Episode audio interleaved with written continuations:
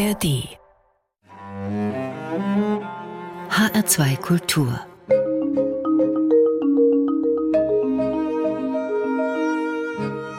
Doppelkopf Heute am Tisch mit Peter Forster, Kustos für die alten Meister am Museum Wiesbaden und Leiter der Provenienzforschung ebenfalls am Museum Wiesbaden. Gastgeberin ist Stefanie Blumenbecker. Hallo, Peter Forster. Hallo, Frau Blumenbecker. Peter Forster, in Ihrer Hand liegt die Sammlung der alten Meister am Museum Wiesbaden, das heißt Kunstwerke aus dem 12. bis 19. Jahrhundert, die Sie betreuen. Darüber hinaus kümmern Sie sich auch um die Jugendstilsammlung von Ferdinand Wolfgang Nees, die als dauerhafte Präsentation im Museum Wiesbaden zu sehen ist. Aber zunächst wollen wir sprechen über die Provenienzforschung, denn Sie sind Leiter der Provenienzforschung im Museum Wiesbaden. Und vielleicht ganz am Anfang die Frage, was ist das eigentlich, Provenienzforschung? Was bedeutet das Wort genau? Provenienzforschung bedeutet tatsächlich nichts anderes als die Herkunft der Objekte zu erforschen und herauszufinden, wann sind sie ins Haus gekommen und durch wen sind sie ans Haus gekommen. Das heißt, es ist eigentlich ein Mittel, was die Kunstgeschichte schon immer nutzt. Ja, absolut. Es ist eigentlich die Geschichte eines Hauses, die Geschichte einer Sammlung und das Sammeln. Ja, das ist natürlich das Zentrum von allem, denn nur das, was wir haben, können wir auch entsprechend äh, bearbeiten, zeigen. Und wir müssen wissen, wann und wie die Dinge ins Haus gekommen sind. Also das Sammeln wird hinterfragt. Die Provenienz ist zentral, um eine Sammlung zu definieren und damit sich als auch als Museum zu definieren. Hat dann eine Provenienz bzw. die Herkunft eines Objektes auch Auswirkungen auf seinen Wert? Massiven, tatsächlich, ja. Wenn wir etwas direkt im Atelier eines Künstlers erworben haben, ist es eine wichtige Primärquelle. Wir arbeiten ja sowieso nicht in dem Sinne mit Werten, aber es zeigt ein anderes Verhältnis zum Kunstwerk und damit auch dem Künstler gegenüber, als wenn wir es jetzt, ähm, ich sage jetzt mal schnöder, auf dem Markt erworben haben. Wir haben jetzt ja gerade das Beispiel der Sammlung Nees im Museum Wiesbaden.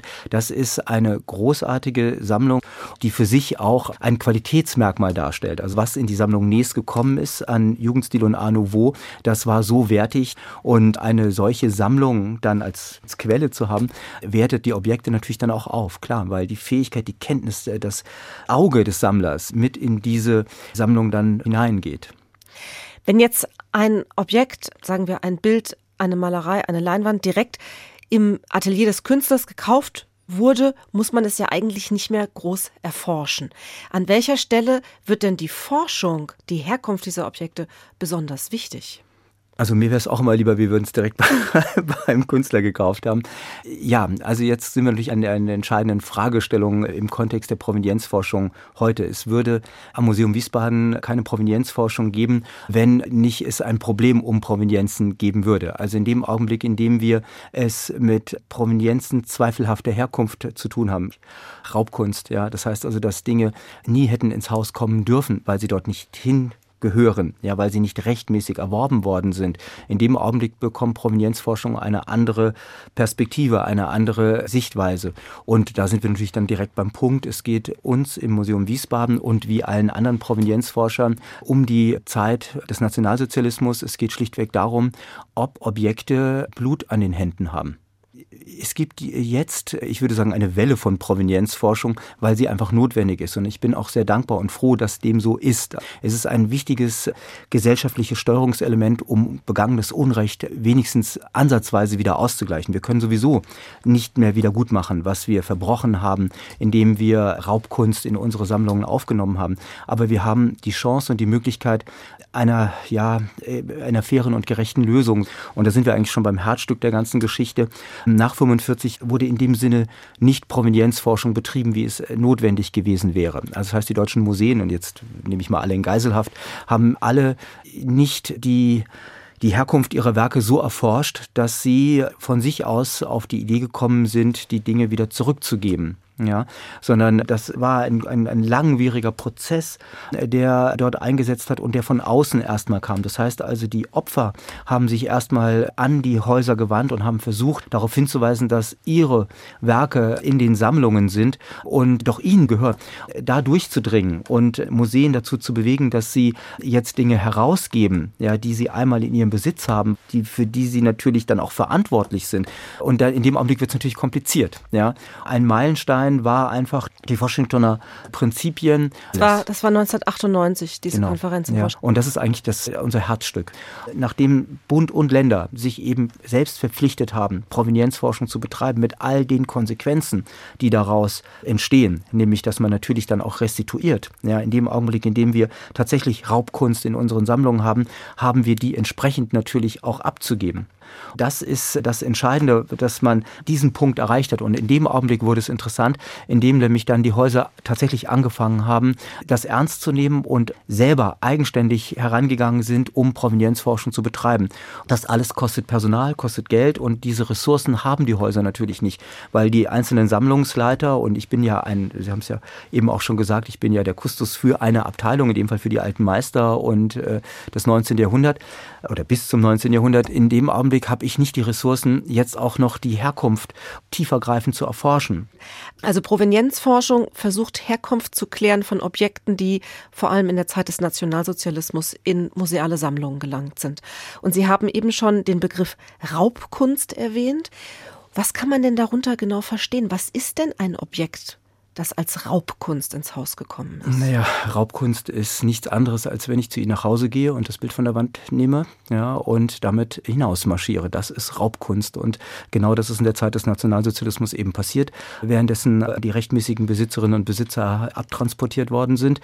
Im Kern war es nichts anderes, als in die ähm, Wohnungen reinzugehen, die Sachen rauszuholen und sie zu verwerten. Und zwar für die eigenen Sammlungen. Ja, und das ist knallhart Raubkunst. Also wir sprechen über Raubkunst heute und jetzt gibt es die eine Möglichkeit, dass die Erben oder ein Nachkomme der Familie sagt, das Bild hat uns gehört, jetzt ist es bei euch im Museum, ich hätte es gern zurück. Das ist sicher ein Moment, in dem eine solche Forschung einsetzt. Gibt es denn auch einen anderen Moment, dass Sie über ein Objekt stolpern vielleicht und sagen, das müssen wir untersuchen? Wie wird man darauf aufmerksam, dass bestimmte Stücke im Haus möglicherweise zweifelhafter Herkunft sind? Ja, also ich fokussiere das jetzt mal auf das Museum Wiesbaden, auf unsere Geschichte, weil jede, jedes Haus hat seine eigene Geschichte und stolpert darüber sehr schnell, weil das ist die Geschichte der handelnden Akteure, die dafür verantwortlich sind, welche Objekte ins Haus kommen. Und bei uns, wir hatten ab dem 1. April 1935 Hermann Voss bei uns. Das war ein, ein hoch angesehener Wissenschaftler, der mit sehr, sehr viel musealer Erfahrung an das Museum Wiesbaden gekommen ist aus Berlin und der eigentlich ein Karrierist war war, ja, und der eigentlich mit 51 noch nicht am Ende seiner Fahnenstange war und jetzt in Wiesbaden saß. Ja, also das war sicherlich nicht das Haus seiner Träume. Die Stadt Wiesbaden also dieses Museum hatte nicht die Mittel, die ihn jetzt in die Lage versetzt haben, eine herausragende Sammlung aufzubauen. Das heißt, er musste jetzt sehr trickreich und ähm, kenntnisreich versuchen, Objekte ans Haus zu holen, obwohl man kein Geld hat. Also erstmal als Ausgangs Situation. Hermann Voss wird ein, ein wirklich wunderbares, für ihn wunderbares Netz aufbauen, weil er ohnehin sehr gut vernetzt war, wird viele Leihgaben ins Haus bringen, er wird tauschen. Ja, also damals war es noch so, dass man getauscht hat. Und für Voss war die Gelegenheit, dass die entartete Kunst ihm plötzlich zur Verfügung stand, natürlich ein gefundenes Fressen. Ich glaube, wir müssen das ganz kurz sortieren. Er ja. kam als Direktor ans Haus und mhm. er hat dort sogenannte entartete Kunst vorgefunden im Haus. Ja, er hat eine leer geräumte Sammlung vorgefunden. Wir sind 35, das heißt also, äh, klassische Moderne war noch im Haus, aber sie war nicht mehr in den Räumen, sie wurde nicht mehr ausgestellt. Und jetzt hat er diese Kunstwerke zur Verfügung gehabt, ähm, sie zu vertauschen. Das hat er auch intensiv gemacht und er hat dann also versucht, seinen Sammlungsschwerpunkt, also er war ein Renaissance- und Barock-Experte für Italien und hat dort Tausch Geschäfte gemacht. Und zwar so, dass er, und da war er deckungsgleich mit der nationalsozialistischen Kulturpolitik, dass er die ins Haus geholt hat, diese Sammlung versucht hat aufzubauen und gleichzeitig sich natürlich ja dieser Last entledigt hat der klassischen Moderne. Und ging eine ganze Zeit lang. Und er hat das auch weitestgehend unter den Radar der Nazis gemacht und die haben dann damit irgendwann, weil sie selber die verwerten wollten, die haben die selber eingefordert. Ja, und die entartet, sogenannte genau, also dass die alle nach Berlin gehen und dass die, also man hat die abzugeben geben, damit sie entweder verkauft werden oder zerstört werden. Ja. Aber auf jeden Fall sollten die Museen jetzt nicht plötzlich selbst damit anfangen, Geschäfte zu machen. Voss hat das aber gemacht und er hat dann natürlich, nachdem er den Ruf von oben bekommen hat, damit sofort aufgehört. Aber das war für ihn erstmal eine wichtige Einnahmequelle. Und in der Zwischenzeit hat der Markt natürlich wahnsinnig viel hergegeben. Das heißt, es war aus jüdischen Vermögen waren natürlich viele, viele Bilder im Umlauf. Ja, es waren ja großartige Sammlungen. Und dort hat man natürlich auf Auktionen versucht, günstig einzukaufen. Und so sind diese Objekte zum Teil ins Haus gekommen. Voss kannte viele Sammlungen und in seiner Amtszeit sind also von 1935 bis 1945 sind über 200 Kunstwerke ins Haus gekommen und deren Provenienz müssen wir überprüfen, ob eben hierbei es sich nicht um Raubkunst handelt. Und jetzt kommt noch etwas weiteres hinzu. Voss war, der nicht in der Partei war, das will ich äh, betonen, das ist nicht ganz unwichtig in der Bewertung auch einer Persönlichkeit, der aber stramm die Sache unterstützt hat, der war auch für die Gestapo zuständig und hat eben auch dort mitgearbeitet. Und da sind wir an dem Punkt, in dem die Objekte aus den jüdischen Wohnungen herausgenommen worden sind und dann an die Finanzämter abgeliefert worden sind. Und dann kann man hingehen und sich die anschauen. Dann werden die taxiert, dann werden die bewertet und das alles. Und das hat er gemacht. Also er hat diese Bewertung. Ja, ich meine, ziemlich alle Museumsleute haben da mitgearbeitet, weil es für die eine gute Gelegenheit war, natürlich jetzt auch zu sehen, was da ist. Also ich will nicht sagen, es war ein Wettrennen, damit also wer ist zuerst da, aber natürlich hat man sehr genau geschaut, was kriegst du, was kriegen wir also man hat das ja dann für eine obligatorisch kleine Summe dann auch erworben. Es ist ja alles bürokratisch sehr genau abgegangen. Also das heißt, auch das wurde quasi erworben, aber nichtsdestotrotz eben zu einem ja reduzierten Preis. Und wenn Sie jetzt diese Objekte untersuchen und diese Herkunftsgeschichten versuchen zu durchleuchten, mündet dann diese Provenienzforschung auch immer in eine Suche nach den Erben? Ja, das ist ein ganz, äh, ganz wichtiger Aspekt, auf den wir gleich zu sprechen kommen, würde ich gerne gleich aufgreifen. Ich will es nur kurz zu Ende bringen, um die Figur Hermann Voss noch ein bisschen plastischer zu gestalten, weil Hitler hatte ein Lieblingsprojekt. Das war das Führermuseum in Linz. Das ist der Sonderauftrag Linz gewesen. Und Hans Posse hatte bis zu seinem Tod 42 dort diesen Sonderbeauftragten Posten inne. Dort gab es Geld und dort gab es alle Möglichkeiten für Hitlers Lieblingsprojekt Kunst aus allen Herren Ländern anzuschaffen und dort zuzuführen, so dass es ein Supermuseum werden sollte. Ein ja. Kunstmuseum. Ja, ja, ein Kunstmuseum. Das Führermuseum Linz, nachdem Hans Posse, der in Dresden gleichzeitig Leiter der Gemäldeabteilung war, nachdem der gestorben war, ist Hermann Foster zuberufen worden. Das heißt, das Lieblingsprojekt von Adolf Hitler lag in den Händen von Hermann Voss, der dann auch Wiesbaden verlassen hatte und nach Dresden gegangen ist, weil das war quasi gekoppelt an den Sitz in Dresden. Aber er war weiterhin in Personalunion Direktor im Museum Wiesbaden. Und jetzt wird's echt interessant, weil jetzt hat er zum ersten Mal Geld zur Verfügung. Er muss jetzt nicht tricksen, tauschen oder sonst irgendwas, sondern jetzt hat er Geld. Und jetzt geht er hin und kauft in Wien für 400.000 Reichsmark Wahnsinnskunst ein und lässt es aber nicht dabei, sondern er erwirkt, dass ein als Geschenk getarntes Bild aus dieser Transaktion in das Museum Wiesbaden gelangt ist. Das heißt also, er kauft für den Sonderauftrag und im Gegenzug bekommen das Museum Wiesbaden ein Bild als Geschenk. Zusätzlich noch dann? Ja, das ist on top, weil er hat Wiesbaden nicht vergessen, weil er hat eine Stellvertreterin in Wiesbaden gehabt, mit der er sehr eng ausgetauscht hat und ihm war Wiesbaden ganz wichtig, er hat das nicht abgeben wollen, sondern das war weiter in Personalunion in seiner Hand und hat natürlich dafür gesorgt, dass jetzt endlich gute Kunstwerke an das Museum Wiesbaden kommen. Und jetzt hat er die Gelegenheit und die Möglichkeiten dazu gehabt. Und das heißt also aus diesen Transaktionen für das Führermuseum, er saß Hitler ja direkt auf dem Schoß. Das war Hitlers Lieblingsprojekt. Das heißt, damit hat Wiesbaden natürlich auch eine ganz andere Situation, weil die Figur Voss natürlich jetzt auch entsprechend mit zu bewerten ist. Das heißt, wir haben also aus ganz verschiedenen Quellen eben jetzt diese Bilder ins Haus bekommen und ähm, natürlich waren wir sensibilisiert. Wir haben natürlich kapiert, äh, um welchen Typ Direktor es sich bei uns gehandelt hat. Also das heißt, es gibt diese Datenbank Lost Art und alle Museen haben ihre Werke, die sie in dieser Zeit ins Haus bekommen haben, also jetzt sagen wir mal von 33 bis 45, dort eingestellt, so dass also erstmal klar war, das ist der Bestand, um den es geht. Und jetzt muss der erforscht werden. Und es waren aber keine Gelder und kein Personal dafür da. Und da gab es die Möglichkeit, Anträge zu stellen. Das haben wir in Wiesbaden gemacht, weil wir die alten Meister aufgrund einer Sanierung neu präsentieren wollten. Und wir wollten uns nicht ein zweites Mal schuldig machen. Das heißt, wir haben die Gelegenheit genutzt, der Neupräsentation gleichzeitig das zu koppeln an die Erforschung der Provenienz. Wann war das? Ich glaube, wir haben angefangen 2000 sechs, sieben in dem Dreh. Ich krieg schon gar nicht mehr zusammen. Das heißt, es war noch ganz low angesiedelt. Das heißt, wir mussten immer Anträge stellen, damit wir das Geld reinbekommen haben, damit eben diese Forschung betrieben werden konnte.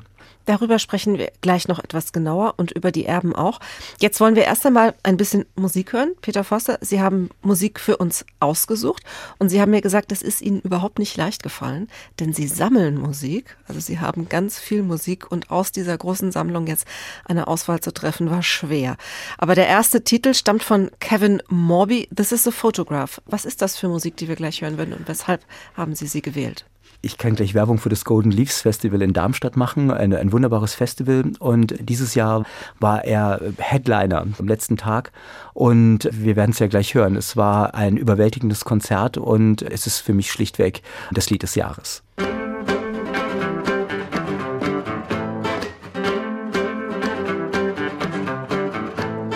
This is a photograph, a window to the past. Of your father on the front lawn with no shirt on, ready to take the world on beneath the West Texas sun. The year that you were born, the year that you are now. His wife behind the camera, his daughter and his baby boy. Got a glimmer in his eye. See me say, This is what I miss after I die. And this is what I miss about being alive. My body, my girls,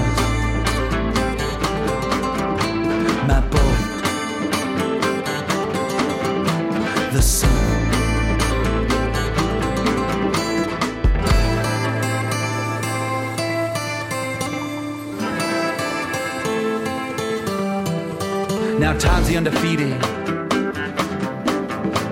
the heavyweight champ, laughing in his face as he danced like Sugar Ray. Used to be, come on, come on,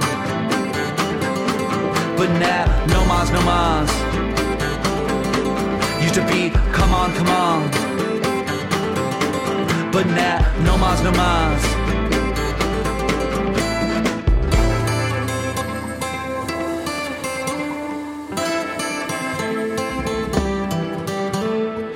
Is a photograph, a window to the past. Of your mother in a skirt. In the cool Kentucky dirt, laughing in the garden, back where it all started, with a smile on her face, everything in its place got a glimmer in her eye.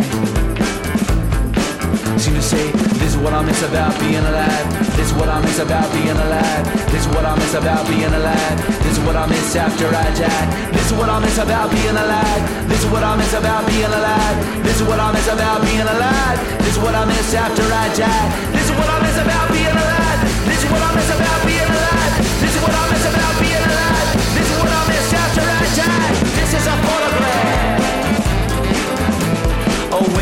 the past of being on a front lawn, ready to take the world on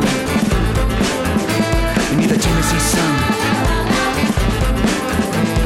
inside the kingdom. Got a glimmer in my eye. Sie hören den Doppelkopf auf HR2 Kultur. Mein Gast heute ist Peter Forster, Kustos am Museum Wiesbaden und ebenfalls am Museum Wiesbaden auch Leiter der Provenienzforschung. Mein Name ist Stefanie Blumenbecker.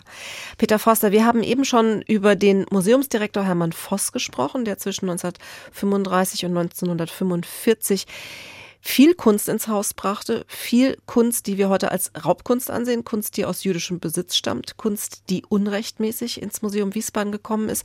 Und Sie haben eben gesagt, dass so 2006, 2007 die Provenienzforschung am Haus losging mit der Neupräsentation der alten Meister. Warum hat das eigentlich so lange gedauert? Das sind ja 60 Jahre nach Kriegsende.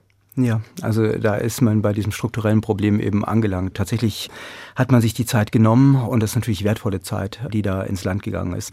Ja, ich, es obliegt mir nicht, das zu bewerten, sondern unsere Aufgabe ist es, jetzt an den Punkt anzusetzen. So wie Sie es gerade zusammengefasst haben, ist die Sachlage klar. Voss ist losgegangen und hat jüdischen Besitz ins Haus geholt. So einfach war es aber nicht. Und das ist das Hochspannende an der ganzen Geschichte. Von den 200 Objekten, die untersucht worden sind, wie viel tatsächlich an jüdischer Raubkunst jetzt als Ergebnis feststeht, das ist verschwindend gering. Es ist gar nicht so viel. Aber das alles einzuordnen und das alles herauszukriegen, stattdessen haben wir ein ganz anderes neues Fass aufgemacht bekommen, nämlich die Kunst, die nach 45 ins Haus gekommen ist. Also die eben nicht in der, in dieser Zeit ist, nämlich das, was dann auf dem Markt war, gerade auch was die klassische Moderne betrifft und so etwas, die sind ja auch geraubt worden und die sind ja dann wieder veräußert worden und sind auch wieder an die Museen gekommen.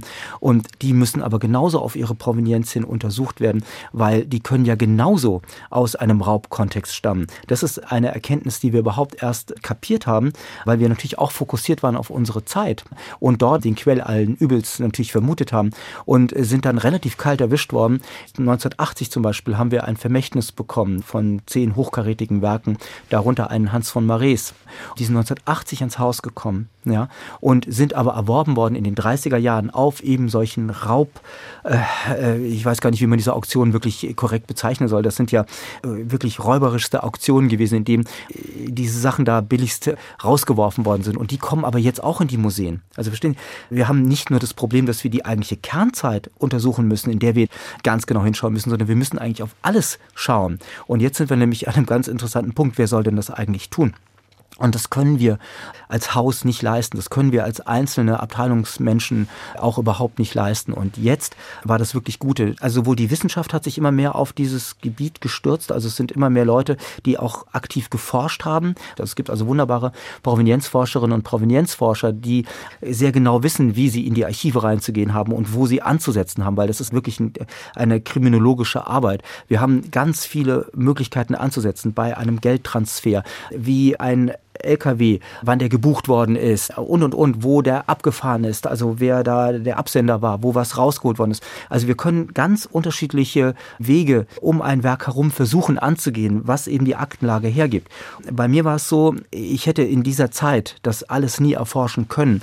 Das Bedürfnis nach Unterstützung und das eigenständige Arbeitsstellen in den Museen entstehen, war so groß. Und das heißt, die haben wir versucht politisch einzufordern. Ja, und das ist nämlich eigentlich unser Ziel. Wir wollen von uns aus aus, die Werke erforschen und dann, wenn sich herausstellt, dass es sich tatsächlich um Raubkunst handelt und wir die Chance haben, einen Ansprechpartner zu finden. Und Sie hatten ja vorhin nach den Erben gefragt. Das ist ja Wahnsinn, wieso das äh, herauszufinden, wie, wer heute noch dafür zuständig ist, so ungefähr. Ja? Das wird ja, kann ich mir vorstellen, auch immer schwieriger, je mehr Zeit vergeht, natürlich. weil natürlich die Familien sich ja fortpflanzen. Und wenn man dann aber jemanden ermitteln kann, Kommt es dann auch zu einer Rückgabe von Werken? Haben Sie auch Werke aus dem Museum wieder in Familienbesitz übergeben? Ja, haben wir. Und ich will auch nur ganz kurz das noch kurz zu Ende bringen, weil nachdem feststand, dass Personal, also Stellen geschaffen werden müssen, hat das Land Hessen eine zentrale Stelle für Provenienzforschung geschaffen, die angesiedelt ist am Museum Wiesbaden. Die zentrale Stelle arbeitet für Kassel, für Darmstadt und für Wiesbaden. Jedes Haus hat einen eigenen Provenienzforscher, also für das Museum Wiesbaden, das ist die Miriam Merz. Wenn sie jetzt rauskriegt, dass es sich um Raubkunst handelt, ja, dann müssen wir einen gemeinsamen Antrag stellen, weil als Landesmuseum sind wir nachgeordnete Behörde und es muss dann an das Hessische Ministerium für Wissenschaft und Kunst muss, und jetzt kommen wir zu Ihrer Frage.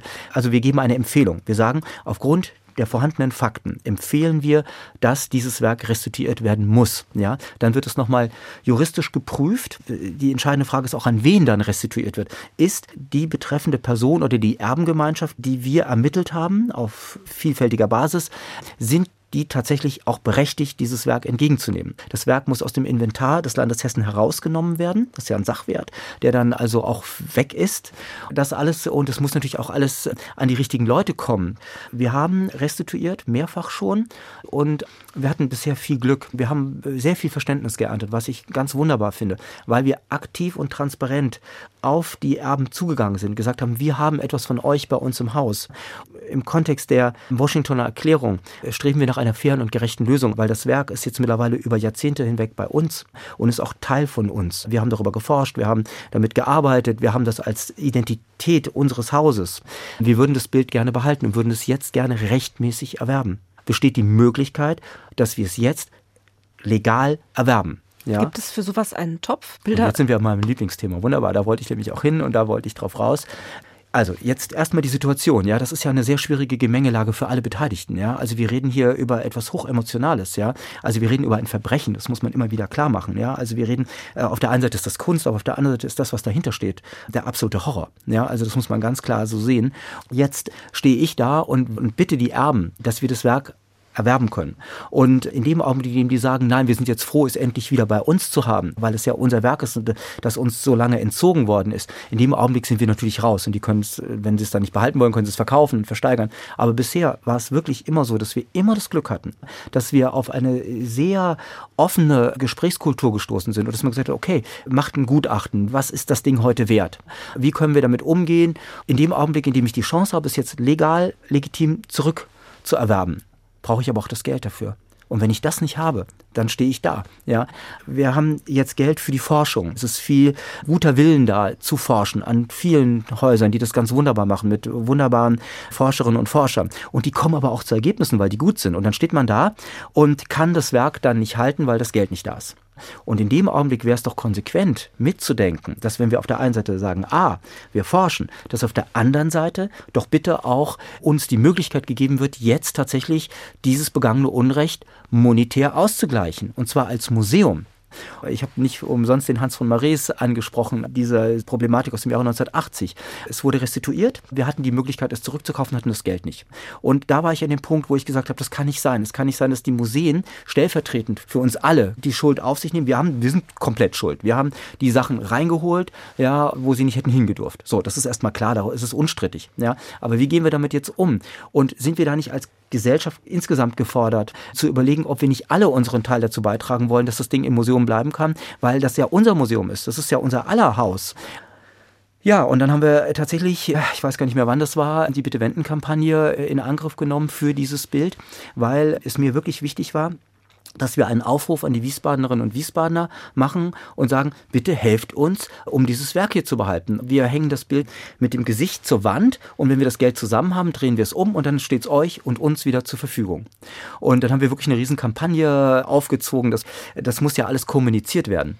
Also das war alles gar nicht so einfach, aber wir haben einen wunderbaren Weg gefunden und haben tatsächlich nicht die gesamte Summe erwirtschaften können, aber dann hat unser Freundeskreis auch geholfen. Es war eine Aufbruchsbewegung und alle haben eine Sensibilität für dieses Thema in Wiesbaden dann auch bekommen, weil das nicht in dunklen Hinterzimmern irgendwie ausgehandelt werden soll, sondern das soll eine ganz offene und auch hier transparente Geschichte sein. Wir haben die Situation, wir müssen versuchen, eine Lösung zu finden. Helft uns dabei. Ähm, offen und transparent, das ist ein gutes Stichwort, denn es geht ja um Vorgänge, die lange Zeit im Dunkeln geblieben sind, die auch lange Zeit unter ich sagen, unter zumindest einem großen Nichtwissen gestanden haben, die jetzt eben ans Licht geholt werden, die aufgearbeitet werden. Gibt es denn zum Beispiel bei Ihnen am Haus, am Museum Wiesbaden, auch eine Ausstellung oder gab es so etwas mal, die das erzählt, diese Geschichte, die zum Beispiel die Rückseiten der Bilder zeigt, wo man ja auch Eingangsstempel sehen kann oder Aufkleber von Auktionshäusern, wo man so ein bisschen nachvollziehen kann, vielleicht als Besucher, wie der Weg eines solchen Bildes gewesen ist? Also wir im Museum Wiesbaden haben das noch nicht gemacht, weil wir haben noch eine komplexere Geschichte. Also nicht nur Hermann Voss, danach kommt auch noch der Collecting Point. Ja, also das ist wieder ein Thema für sich, weil die Amerikaner haben am Museum Wiesbaden also einen Collecting Point eingerichtet. Also das war eine Sammelstelle für Kunst. Ich glaube, das müssen wir nochmal ganz kurz, ja. ganz kurz erläutern. Ja. Der Art Collecting Point. Also das Museum Wiesbaden hatte den Direktor Hermann Voss, der bis 45 im Amt war und genau. seine Stellung dazu nutzte, Kunst ins Haus zu bringen. Und dann kam die Geschichte mit dem Art Collecting Point und die Amerikaner haben genau was gemacht? Naja, die haben also all die Kunst, die sie überall gefunden haben, ich breche das jetzt wirklich runter, äh, die haben sie an verschiedenen Collecting Points gesammelt und dann wieder versucht, es ihren rechtmäßigen Erben zurückzugeben. Wir haben ja überall alles alles geklaut, was nur ging, also aus Museen, aus Privatbesitz. Und das musste ja alles wieder verteilt werden. Ja, das haben also, die Amerikaner schon 1945 Ja, ja, versucht. das war von Anfang an erklärtes Ziel. Und äh, auch die Amerikaner hatten das Problem, wie sie damit jetzt dann auch umgehen. Also Beutekunst, Raubkunst, ob sie selber was behalten, ist das dann eine Kompensation? Also die haben aber zum Glück äh, so klug gehandelt, dass sie verstanden haben, dass eine kulturelle Identität dort, wo es hingehört, also da, wo es herkam, muss es auch wieder hin. Und deswegen ist die Geschichte des Museum Wiesbadens viel, viel komplexer und hat viele Ebenen. Ich hatte jetzt wenig Interesse daran bislang, das an so einer Schauausstellung exemplarisch zu machen. Mir war viel wichtiger, dass wir mit der Bitte-Wenden-Kampagne eine Sensibilisierung geschaffen haben, die aus meiner Sicht, glaube ich, bis heute mehr nachwirkt. Wir haben als Dankeschön Tassen rausgegeben. Also wenn jemand was gespendet hat, 10 Euro oder 50 Euro, dann gab es eine Tasse mit Bitte-Wenden drauf oder ein Memory-Spiel. Und wenn man heute in die Haushalte kommt und da steht so eine Tasse, dann ist das für mich nachhaltiger, als wenn wir jetzt etwas mühselig versucht haben, diese Arbeitsschritte. Und das ist eine sehr bürokratische Geschichte. Also dieses Kriminologische und das Erfassen und die Rückseite. Entweder macht man das künstlerisch klug, ja, indem man also Künstler damit beauftragt. In München hat das zum Beispiel ganz toll gemacht. Der, die haben also Künstler beauftragt, eine solche Ausstellung zu arrangieren, ja, mehr oder minder. Aber äh, wir haben das jetzt selber noch nicht getan. Wir haben an den Bildern haben wir zum Teil also auch die Erwerbungsgeschichte unten auf dem Schild stehen und so, aber wirklich nur punktuell. Das alles kann man noch viel besser machen. Also wir sind momentan noch ein bisschen in dem Stadium drin, in dem wir versuchen tatsächlich noch aktiv diese Provenienzforschung zu betreiben und das nicht schon wieder zu musealisieren. Also das, das wird publiziert, das auf jeden Fall. Wir müssen ja auch schauen, dass die Archive, die Akten, die wir haben, dass die zugänglich sind und dass die digitalisiert werden und dass die Forschungsstelle macht das ganz vorbildlich, indem also Archive nutzbar gemacht werden. Also weil da liegen ja die eigentlichen Anknüpfungsanker drin. Also es ist wirklich eine hochkomplexe Geschichte und natürlich müssen wir die Besucherinnen und Besucher da mitnehmen, ja, aber das können wir auf vielfältigen Ebenen tun. Das hört sich alles so an, als wäre das sehr viel Arbeit. Gibt es denn irgendeinen Zeitpunkt, wo Sie sagen, man könnte absehen, dass wir mit diesem Kapitel der Erforschung der eigenen Sammlung durch sind? Oder ist das etwas, was so lange Fortbestand haben wird, solange es auch das Museum Wiesbaden gibt? Ja, also wir sind sehr froh, dass diese Stellen unbefristet sind und das müssen sie auch sein. Nein, es gibt nicht diesen Punkt X, nein, überhaupt nicht. Und das Problem ist, wir sind ja immer in einem Zwischenstand. An vielen Objekten kommen wir nicht weiter. Und ähm, es gibt einen Fall bei mir, ein Roland Savary oder Savoy, je nachdem, wie man aussprechen möchte, ein Bild, bei dem es 100% sicher ist, dass es aus jüdischem Besitz stammte. Und ich weiß aber nicht aus welchem. Ja, und wir warten und hoffen immer noch, dass vielleicht irgendwo Akten auftauchen, dass sich irgendein ein, ein Fenster öffnet, in dem wir vielleicht dann doch noch etwas mehr wissen. Es darf nicht abgeschlossen sein. Und wie gesagt, das Feld wird ja immer weiter. Und weil ich, ich jetzt ja so auf diese nationalsozialistische Zeit abgehoben habe, aber jetzt kommen die ganzen kolonialen Kontexte. Ja, also wir sind im Museum Wiesbaden sind wir ja ein Zwei-Spartenhaus. Wir sind ein Haus für Kunst und Natur und die Natur hat eine ethnologische Abteilung. Und dann sind sie genau diesen kolonialen Kontext Texten und da versucht das Museum Wiesbaden auch entsprechend also aktiv zu sein und dort auch sehr aktiv diesen Teil, äh, das sind ja gesellschaftliche Prozesse, die wir jetzt hier einleiten und die ganz eng verbunden sind mit einer insgesamt Geschichtsaufarbeitung und eine Neubewertung, wie man also ein koloniales Erbe zu bewerten hat. Wir sind da heute zum Glück viel, viel weiter und müssen daraus natürlich auch entsprechend unsere Konsequenzen ziehen.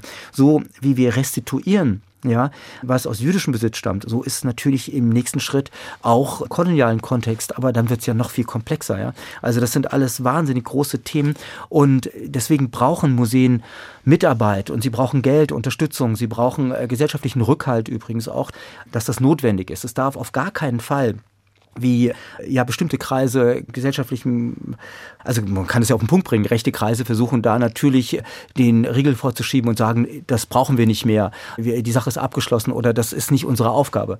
Und genau das ist, dagegen müssen wir unbedingt äh, anarbeiten und müssen da dranbleiben. Aber das geht eben nur, indem man auch Museen anders denkt und indem wir auch wieder als Spiegel der Gesellschaft, wir sind Seismographen, ja, die Künstler sind Seismographen immer ihrer Zeit, ja, und das sammeln wir und damit sind wir natürlich dafür auch zuständig, notwendig, auf diese gesellschaftlichen Situationen zu reagieren. Und das geht nur, indem man politisch das klug aufstellt, indem man den Museen den Rücken stärkt, durch Personal und am Ende auch durch einen Topf, an dem wir uns wenden können, wenn wir denn Geld für einen solchen Fall einer fairen und gerechten Lösung brauchen. Jetzt ist wieder Zeit für ein neues Musikstück. Peter Forster. Ein Musikstück, das von George Benson kommt und wir hören die Live-Version eines Konzertes, das im Jahr 2020 in London stattgefunden hat. Und Sie haben darauf bestanden sagen, ich möchte die Live-Musik heute hören. Waren Sie bei diesem Konzert? Äh, leider nein, aber ähm, ich liebe diese Aufnahme sehr und ich bin ein großer George Benson-Fan. Also eigentlich ein, ein, ein brillanter Jazzgitarrist, der wirklich ähm, ja einer der ganz Großen ist und der dann aber ganz stark in diesen Schmusebereich rübergegangen ist und das einfach ganz toll verbindet und ist einfach ein großer Held. Ich bin ein großer Fan und die Aufnahme mag ich einfach sehr. Aber er hat auch ganz tolle andere Live-Aufnahmen gemacht und also George Benson kann ich jedem nur ans Herz legen. George Benson, Turn Your Love Around.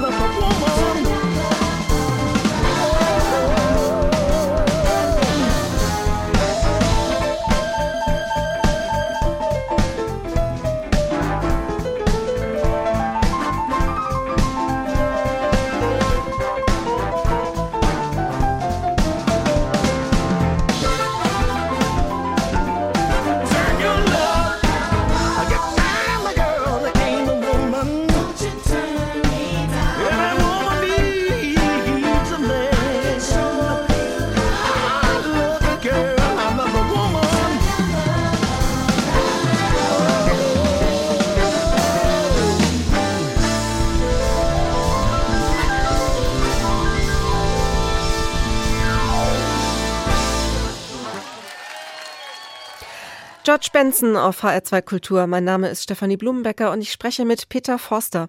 Peter Forster, Sie haben eine Reihe weiterer Aufgaben noch neben der Leitung der Provenienzforschung im Museum Wiesbaden. Ich habe es bereits zu Beginn erwähnt. Sie betreuen auch und eigentlich vor allem die Sammlung der alten Meister am Haus. Und diese wurden ja nun in den Jahrzehnten nach dem Zweiten Weltkrieg erstmal nicht ganz so intensiv gezeigt. Für manche Besucher war es in den Jahren nach ihrem Amtsantritt eine regelrechte echte Überraschung, dass eine solche Sammlung am Haus überhaupt existiert und vor allem auch in dieser Breite existiert. Ist das eigentlich noch ein Erbe, ein unmittelbares Erbe auch dieses Direktors Hermann Voss, der in den Jahren des Dritten Reiches bei Ihnen im Amt war? Jui, jetzt haben wir große Sammlungsgeschichte. ja, ja, also erstmal, es gab auch kaum eine Gelegenheit, die alten Meister zu zeigen. Die, die Krux lag darin, und jetzt sind wir wieder bei Hermann Voss, der hat die Sachen ausgelagert nach Schloss Wesenstein in Pillnitz. Und die Sachen sind nicht zurückgekommen. Also die Sachen jetzt, ähm, ich weiß jetzt nicht die genaue Zahl, das sind glaube ich 90 oder 100 Werke gewesen. Und das war eigentlich alles, was von Rang und Namen, also alle bedeutenden, die waren weg. Und zwar von 45 waren die ausgelagert und sind nicht zurückgekommen. Und erst im Zuge des deutsch-deutschen Kulturaustausches, das war glaube ich 88, 80 oder ja, doch gar, das ist noch gar nicht sehr, also sind weite Teile, nicht alle, leider ein paar Verluste haben wir immer noch, wieder zurückgekommen. Ja, und das heißt, erst zu diesem Augenblick war plötzlich eine Altmeistersammlung in dem Sinne auch wieder präsent. Ja, und nach 45 hat sich das Museum neu aufgestellt und hat äh, vor allen Dingen versucht, ähm, Alexei von Jawlensky und die klassische Moderne in den Mittelpunkt zu rücken, als aber auch zeitgenössische Kunst, also beziehungsweise Kunst der 60er und 70er Jahre. Und äh, die alten Meister, was noch da war, wurde gezeigt, aber es war natürlich jetzt war nicht die Spitzenwerke. Die sind dann erst zurückgekommen und dadurch ist ja überhaupt erst wieder Bewegung reingekommen. Das heißt, nachdem die Werke da waren, wollten wir sie natürlich auch zeigen, die mussten restauratorisch bearbeitet werden und in dem Augenblick ist uns natürlich klar geworden, dass wenn wir sie jetzt neu präsentieren, dann wurde auch das Museum saniert, also das heißt auch da wurde baulich einiges verändert und dann war tatsächlich der Aufschlag, die alten Meister so jetzt zu präsentieren, wie wir sie jetzt haben. Und das war für viele, glaube ich, auch eine Freude und eine Überraschung, dass das Museum Wiesbaden durchaus also doch hier einiges zu bieten hat. Ja, sie zeigen Kunst vom Mittelalter bis zum 19. Jahrhundert. Eigentlich kann man einen recht umfassenden Überblick auch über die Kunstgeschichte bekommen, wenn man bei Ihnen durchs Haus läuft. Was würden Sie sagen, welche Künstler und welche Epochen jetzt im Bereich der alten Meister sind denn im Museum Wiesbaden besonders gut vertreten? Nochmal kurz zur Sammlungspräsentation. Dadurch, dass wir eben nicht flächendeckend wie das Städel oder Darmstadt, also jetzt äh, quer durch die Epochen in all ihrer Pracht diese Zeiten dokumentieren können, haben wir aus der Not eine Tugend gemacht und ich finde, dass die bereits angesprochenen Themenräume, die sind mir doch sehr wichtig, weil wenn man einen Landschaftsraum oder einen Porträtraum oder einen Stilllebenraum hat oder einen Mythologieraum und vor allen Dingen die religiösen Räume, dann können wir vom 12., jetzt fangen wir mal ganz früh an, bis zur Gegenwart ein Thema durchdeklinieren. Ja, und das machen wir nämlich. Das heißt also, wir sehen wunderbar im Museum Wiesbaden, wie die Entwicklung eines Themas über die Jahrhunderte hinweg sich verändert oder sich aufeinander bezieht. Und damit habe ich die Tür geöffnet eben auch in die Gegenwart. Das Museum Wiesbaden ist auch ein Haus der Gegenwartskunst, die sich überall auch in allen Etagen immer wieder einfindet.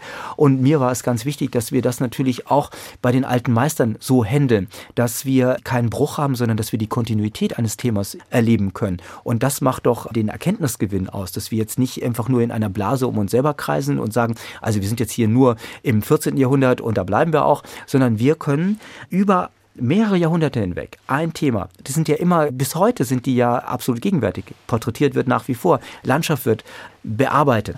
Das ist einfach toll. Und ähm, diese, diese Gunst der Stunde haben wir tatsächlich genutzt, um eine andere Konzeption zu haben. Und zwar relativ konsequent. Also das heißt, wenn man bei Ihnen ins Haus kommt, dann findet man ein Thema, zum Beispiel religiöse Darstellung. Mhm. Und dort findet man dann Bilder vom Mittelalter bis ins 19. Jahrhundert. Nee, bis jetzt.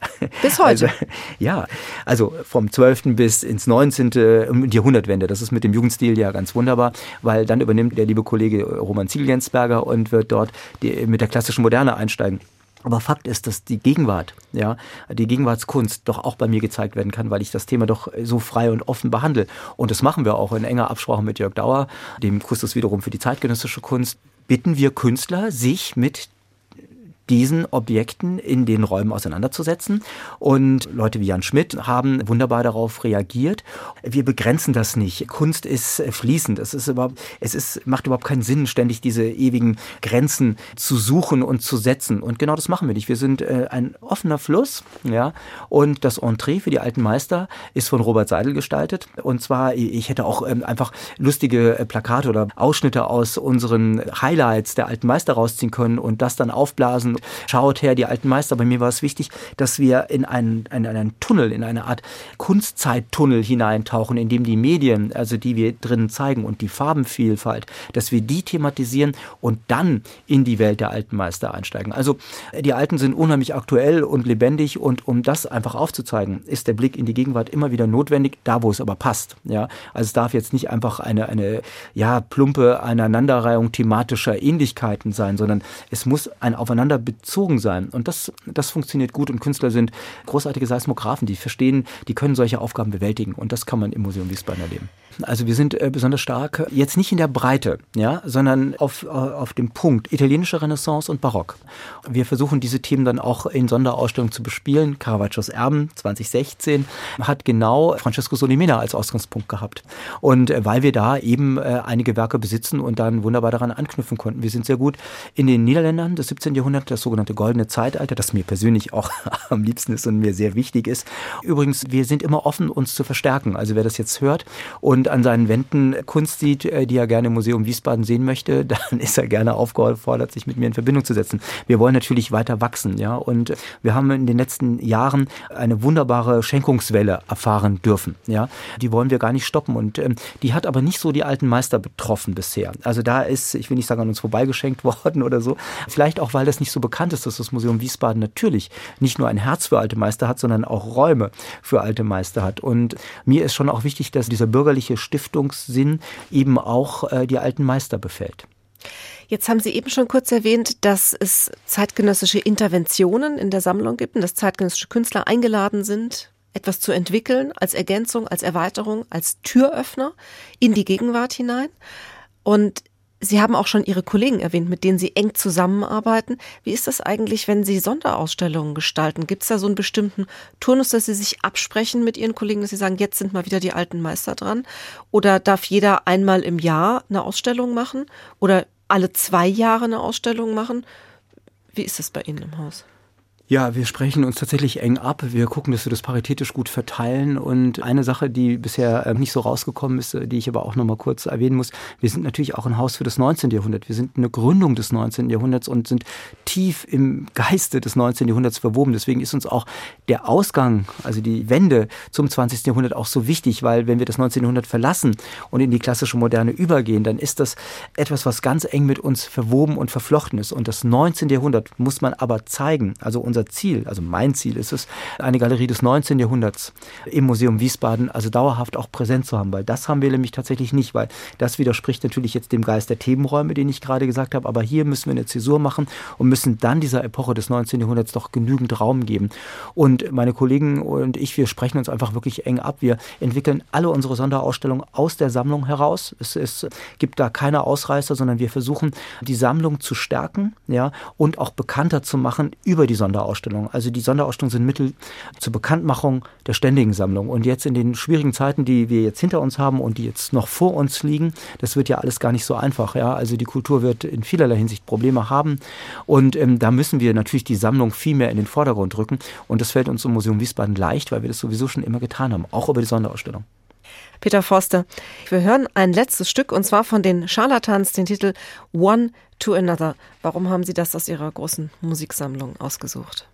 Ja, ich bin dem Britpop leider total verfallen und man hätte natürlich Oasis und Blur hier an erster Stelle senden müssen, aber ähm, ich bin der totale Charlatans-Fan. Ich liebe diese Band sehr von Anfang bis zum Ende, die sammle ich tatsächlich und ja, die dürfen natürlich nicht fehlen. Ich danke Ihnen sehr für Ihr Kommen, Peter Forster, und für die Einblicke in das komplexe Thema der Provenienzforschung und Ihre Arbeit am Museum Wiesbaden. Sie können diesen Doppelkopf nachhören, und zwar als Podcast auf hr2.de oder in der ARD Mediathek. Mein Name ist Stefanie Blumenbecker und wir verabschieden uns mit dem Titel One to Another von The Charlatans.